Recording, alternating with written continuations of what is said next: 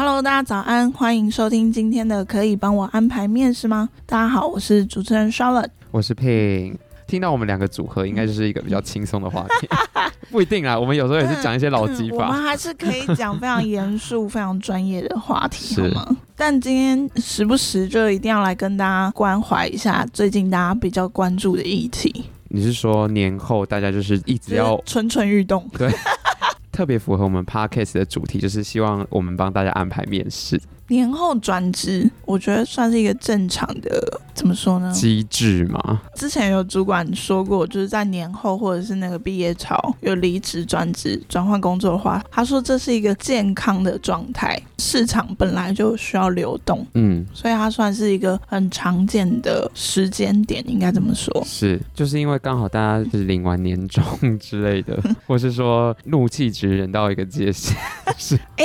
但是你有没有想过，有些人在还没领年终前他就离职了？嗯，好像有哎、欸。你觉得是怎样？我觉得是怎样哦？可能我猜是男女朋友分手嘛，职场恋情告吹这样，就是没有到最终的一个结局。我觉得就是忍不到那个点，嗯，他宁愿不要那个年终。是。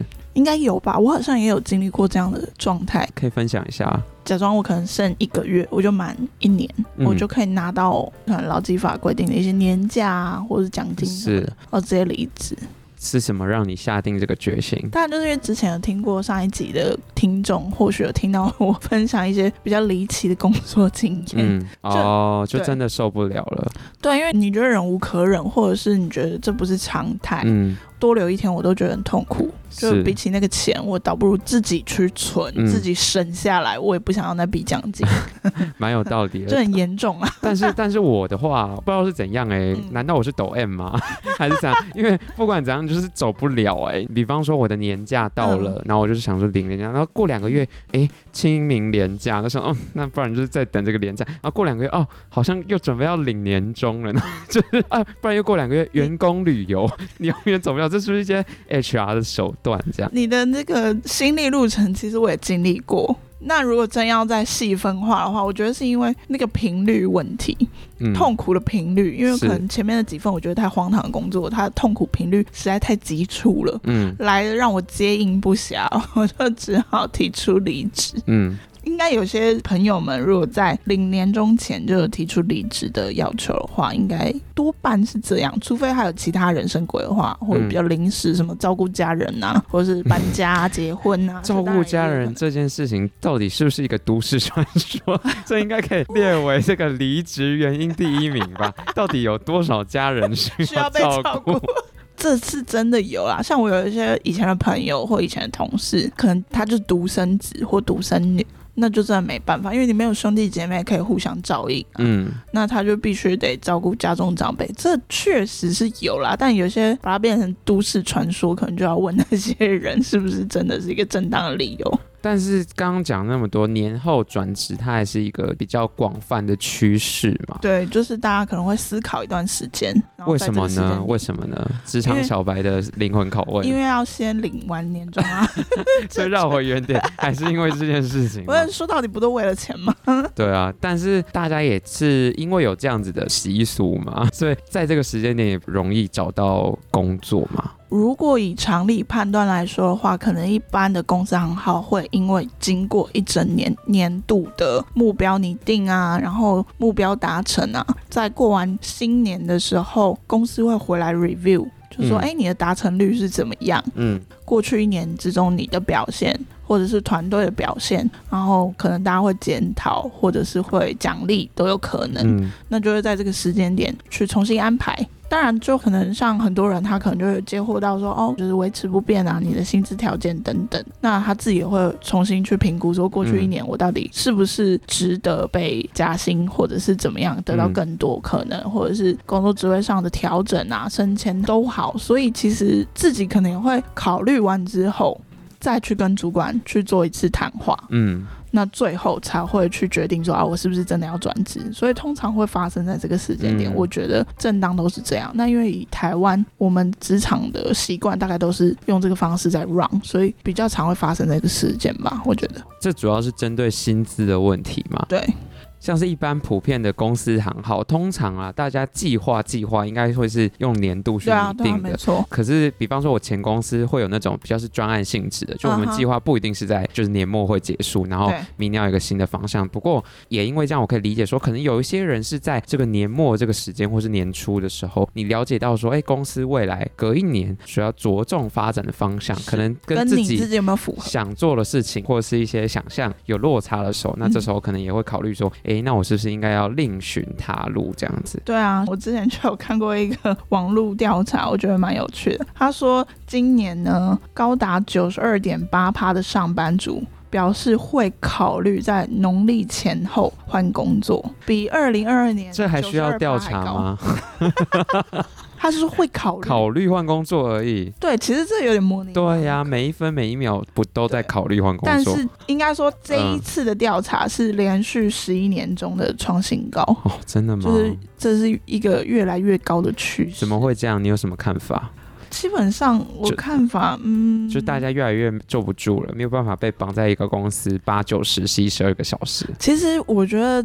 在我们公司，就是我现在这个工作职位来说，我觉得很有趣，很忠实在听我们的 podcast 的听众一定就会知道，我们万爸爸其实都一直有在做一些可能人才短缺啊，或者是就业展望调查等等的。聊到现在，我觉得这所有的内容都可以串在一起，就是它是有因，然后才有果的一个市场驱动。怎么说？像我们前面几集可能就有聊到说，人才短缺是因为什么，所以这个趋势可能它一直在有关于。数位转型啊，等等等的。然后刚刚分享的这个调查结果，其实就很多人是因为薪水太少，很难过活，百分之五十六点三趴，这个是最高的。嗯，再来就是觉得现在的公司没有前景，四十三点三趴。嗯，第三呢是太久没有加薪，三十七点七趴。嗯，过去我们在做就业展望调查的时候，其实我们有问过企业，嗯，他们也发现了这个趋势，应对人才缺工应该要怎么去解决。所以他们就有提到说他们会提高薪资，嗯，其实这是有互相呼应的吧？可是这确实是这样啦。我的立场算是一半资方一半劳方，但是听朋友过去发生的经验来说，就是他有待在公司的时候，他可能已经做个一两三年，对，这超差超多，但反正就是做了一阵子了，他也有做出一些成果，但公司就是没有打算要给他加薪，然后后来就提离职了。然后他离职之后，发现公司招了新人，薪水比他还高。可是也不是说多资深的人，然后他就觉得说，那你为什么不愿意加我的薪水，然后让我留下来，而是重新找人，但你愿意给新的人更高的薪水？这个可能有很多原因。是你刚刚讲这个问题，我有遇过，然后也有思考过。嗯，有一种可能，可能跟你过去的经验跟经历有关系。嗯，这个人他的学历，嗯，跟你的学历，我觉得某一些在招募的人员，他们或许会很在意这个。嗯，然后还有，哎，各位听众，面试的技巧是非常重要的。哦，确实，有的人好像就是很会谈薪水。对，真的，真的，你可能两个一样，不管是呃学历条件啊，或是工作经验都相等的人，嗯，他谈出来的薪水不一定是一样的。嗯，所以面试非常重要，有时候就要多听听我们的 podcast，或是看一下我们万爸爸的 IG，好像就有分享分享类似的文章。哦，对，太多了。那 Charlotte 要不要就是小小透露一些你个人使用的小技巧，个人使用的小技巧，当然就是首先你要有你该职位的专业，你要一直去奠定你这个职位的基础，不管是技术也好，专业知识也好，然后你自己职位的领域，你一定要先掌握好，剩下的才是你说话的艺术跟技巧。嗯。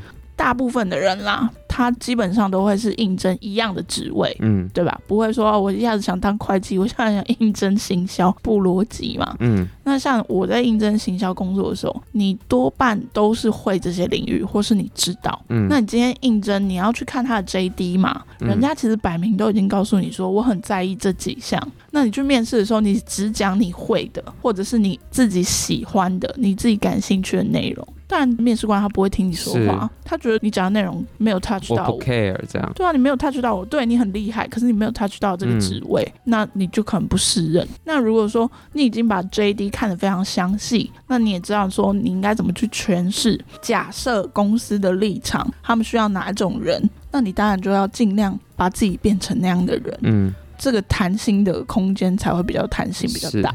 之前也有听说，就是要量化你自己的成就，然后展现出来。比方说，因为大家谈薪水，通常都是问说，哎，那你的期望薪资怎么样？这样薪水一刚开始一定是自己开一个价码嘛？对。那假设我现在随便乱开好了，假设啊月薪五万这样，如果你提出了价钱，对方觉得需要讨论的时候，他一定就会问说，哎，那你为什么会觉得你值得五万？有时候对方讲出这句话的时候，或是有些比较不礼貌的时候，求职者就会压起来，就生气说什么意思？你怎么可以这样子？质疑我，但其实更好的方法应该是说，你应该去把你之前的工作经历，或是说你可能是应届毕业生好了，你以前在校的成就拿出来讲。这个讲的不一定是硬实力，你也可以是借由哪些专案或是事件，展现出你什么软实力，然后你认为说，因为这样子，所以我可以达到这样的薪水，把你的各项优势分别列出来，然后去展现你的优势，去说服别人说我值得这样的薪水。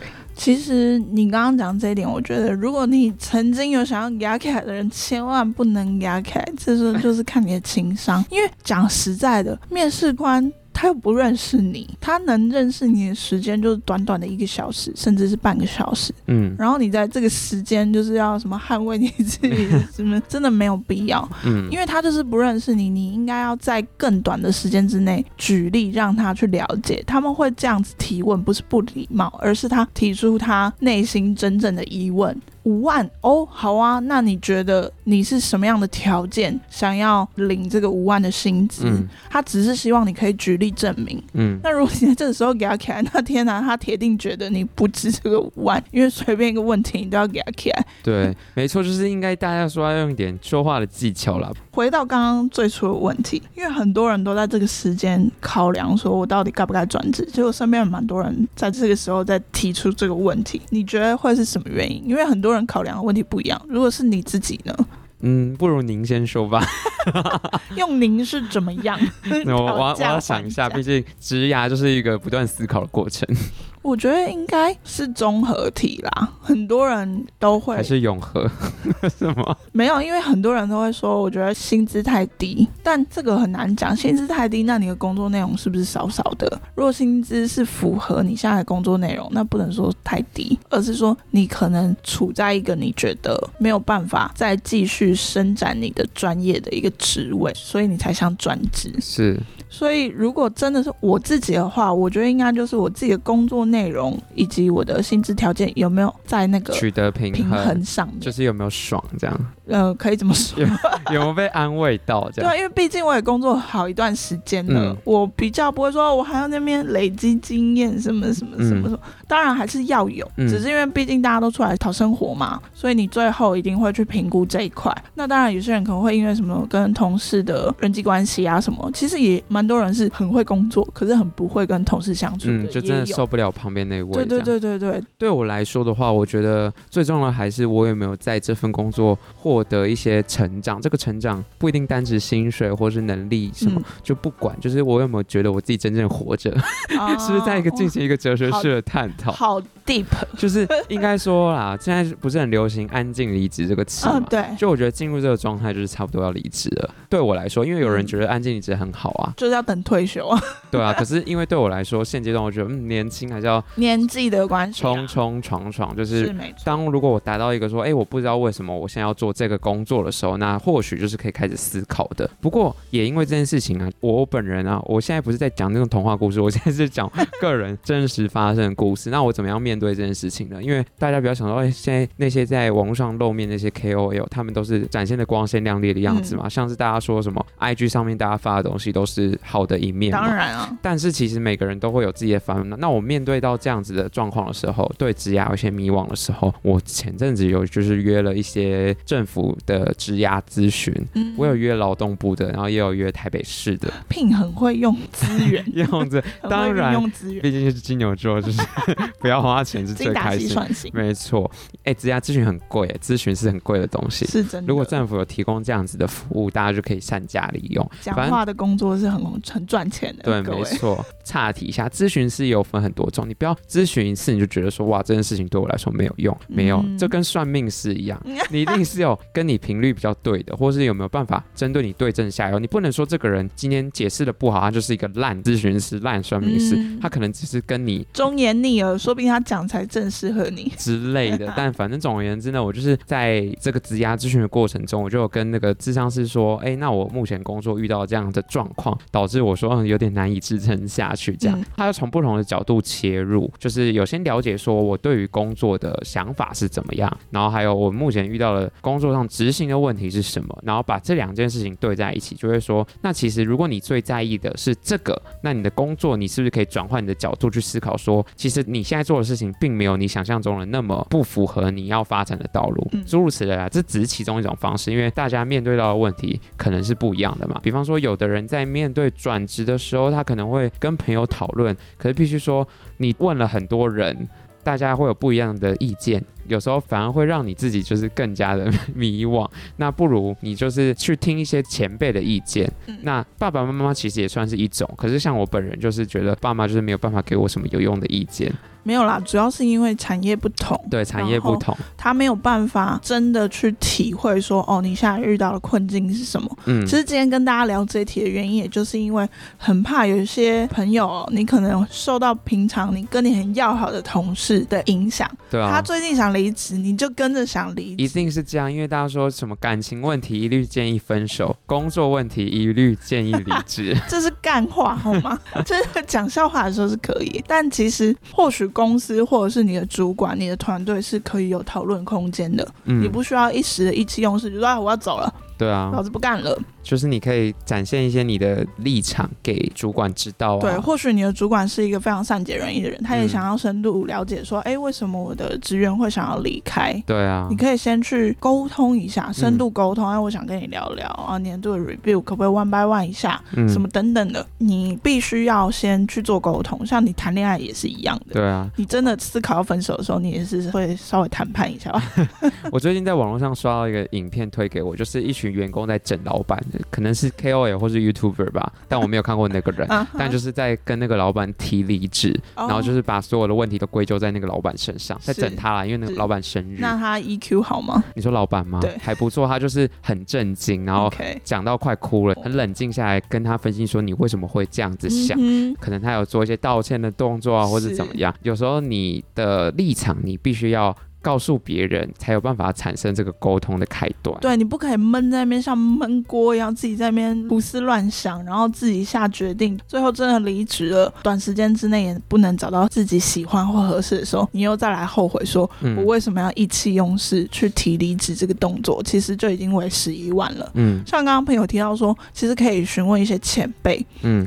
我觉得找朋友是 OK 的，但因为有时候可能会有一些朋友他很好心，他把你当朋友，他就站在你的立场。有的时候其实是你自己可能在处理的方式不对，嗯，所以朋友帮你出气。嗯，他想要先安抚你的情绪，啊，走啊走啊，离职啊离职啊，你怎么还留在那间公司？可能有些人会这样讲，嗯。但如果说你今天找的是一个跟你一样待在同产业的朋友，嗯，或许他就会给你不一样的建议，因为他可以感同身受，那他也可以理解说，哎，你在工作上的一些执行的判断到底是不是正确的？嗯，那遇到这些事情他会怎么做？他可能会给你别的意见，这相较之下，诶，除了他是你的朋友，他讲的意见你比较能够接受以外，嗯，他也可以给一些业界比较呃实用的意见，适当对。对这也是我刚刚说为什么要找智商师的原因，就是因为朋友之所以是朋友，就代表说你们常常交流嘛。对。所以有时候我会发现一件事情是，跟同一个朋友在讲 同一件事情的时候，有时候得出的结论最后都是一样的。我这个结论不一定是正向还是负向的。那可能看他的个性，就是会是一个类似的结论。所以我这边建议说，你的智商师等于说是你完全不认识的人嘛，或是你可以去密一些那些久未就是联系的朋友，可以获得利用他一下。对，利用他一下，你可以获得一些不同角度的观点。点，就不要活在自己的这个同温层里面，嗯、去听听其他的意见。当然，当然，最后你还是要得自己做出决定和判断。对，那我可以分享一个我自己的方法，这个就无关于什么年后离职或什么，而是如果说你今天真的遇到了工作上的困境，或者是说你已经觉得哦，我不能再成长，我没办法像刚刚评讲，我觉得我已经到顶了，在这间公司我没有办法再继续学习或是增长自己的知识或专业的时候，我通常会跟我自己说，我现在越想离职，我越要忍，我会再多让我自己忍三个月。嗯，然后再回头就是看一下这个是不是可以克服的困难。对，因为有的时候你对自己的认识其实不是最完全的，很多人都会说我要，其实我没有很认识自己。有的时候你会觉得说啊，我好像没有办法胜任这份工作或者这个职位，可是那都是自己多想。有的时候会是情绪啊，或者是疲惫，导致于你会有现在的心情。但如果你真的撑过去，你再回头看，哎，我做完了耶。而且好像没什么，然后我多做几次，好像就上手了。嗯，其实那情绪好像没有必要。然后多做几次熟练之后，你就会知道说，其实那些烦躁啊，或者是不安的情绪，你把它抽掉，它其实就是一份工作，而且你可以做得很上手。嗯，它就不应该会是构成你想要离职的原因。嗯，其实你才真的成长。是，所以我都会规定我自己说，如果我越冲动，越想离职。你一定要想尽办法逼自己冷静下来，嗯，然后一直跟自己说，我还要忍，我还要忍，嗯、我就忍到几号，我可能会设定一个闹钟，倒数的闹钟，是，然后回头，有点像是以前不是都要写信，什么十年后的自己，什么 什么鬼。的，对，写信告诉我，改天再开一集给你唱，你什么时候要离职这样？所以其实这是我自己的方法，但我自己蛮受用的。因为我知道我自己有的时候很冲动。嗯，那如果说各位听众，你了解你自己的个性，如果你也需要这样的方式，我觉得不妨试试看，不用花钱。对，但对我来说，你刚刚讲的方式大概是一半认同，一半不认同。因为对我来说，有时候我很排斥做的事情，或者是我觉得我自己很不擅长做不好的事情，但通常我最后做完之后，我都还是会做到一定的水准。就是我比较是妄自菲薄的人，是这样讲吗？Uh huh. 可是我在过程中，其实我还是一样是不开心的在做这件事情的，就是，oh, 我懂，就是虽然我是做出来没错，我克服了这困难了。但我不想要克服这个困难啊！好啦，我比较努。对，大家有大家自己的这个判断的准则啦。那对，或者是你不用拉长到三个月，嗯、你可以一个月，反正你可能要提前预告离职。对，就是可能有人是跟我一样的看法，但主要是这个方法就是让你可以冷静下来思考，说你现在心里想的真正到底是怎么样，不要冲动做出令自己后悔的决定。对啊，讲那么多，其实就是像我刚刚说的是，因为是我的个性，我了解。我自己，所以依照你自己的个性，你必须要有一个在你自己下最后决策的时候，你要自己用一个方式去判断跟分析，我做的这个决定到底有没有错？因为毕竟自己做的决定要自己负责。嗯，没错。像我们刚刚就讲到了，如果说你今天已经确定要离职了，但是我们刚刚假设的是，我们是年前在想这件事情，或许是年后就要回来提离职。嗯，那你觉得过年？年后才提吗？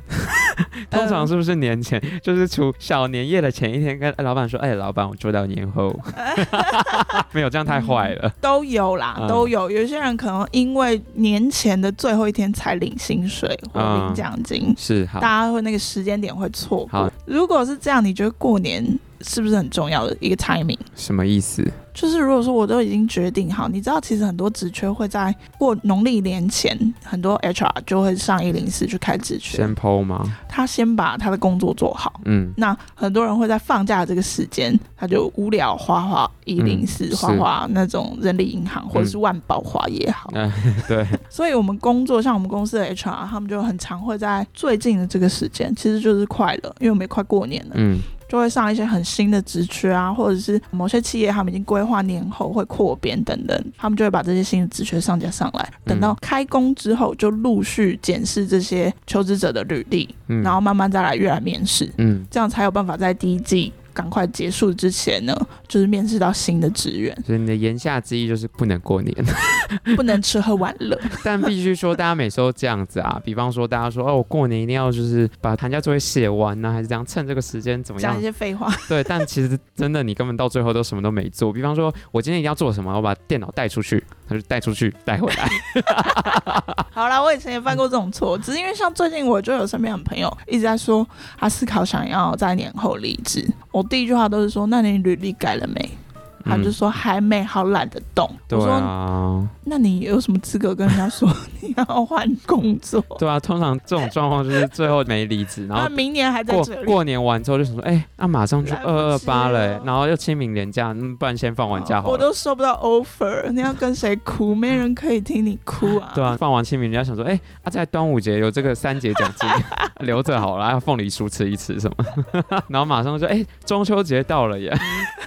你你一年过太快，一年过一年，眨眼过一年这样，没错。反正不行啦，不可以说懒这个字啦，因为毕竟除非你家不缺钱，你也不缺钱，或许你找工作可以懒。那如果说你有经济压力，你是一个正常的上班族，基本上其实你都要有一些比较稳定的收入。嗯，那如果说像我们刚刚讲，一开始就说这是一个非常健康转职、太换职位的一个时间点，你真的错过黄金时段，你就是输给人家，你输。在起这么严重吗？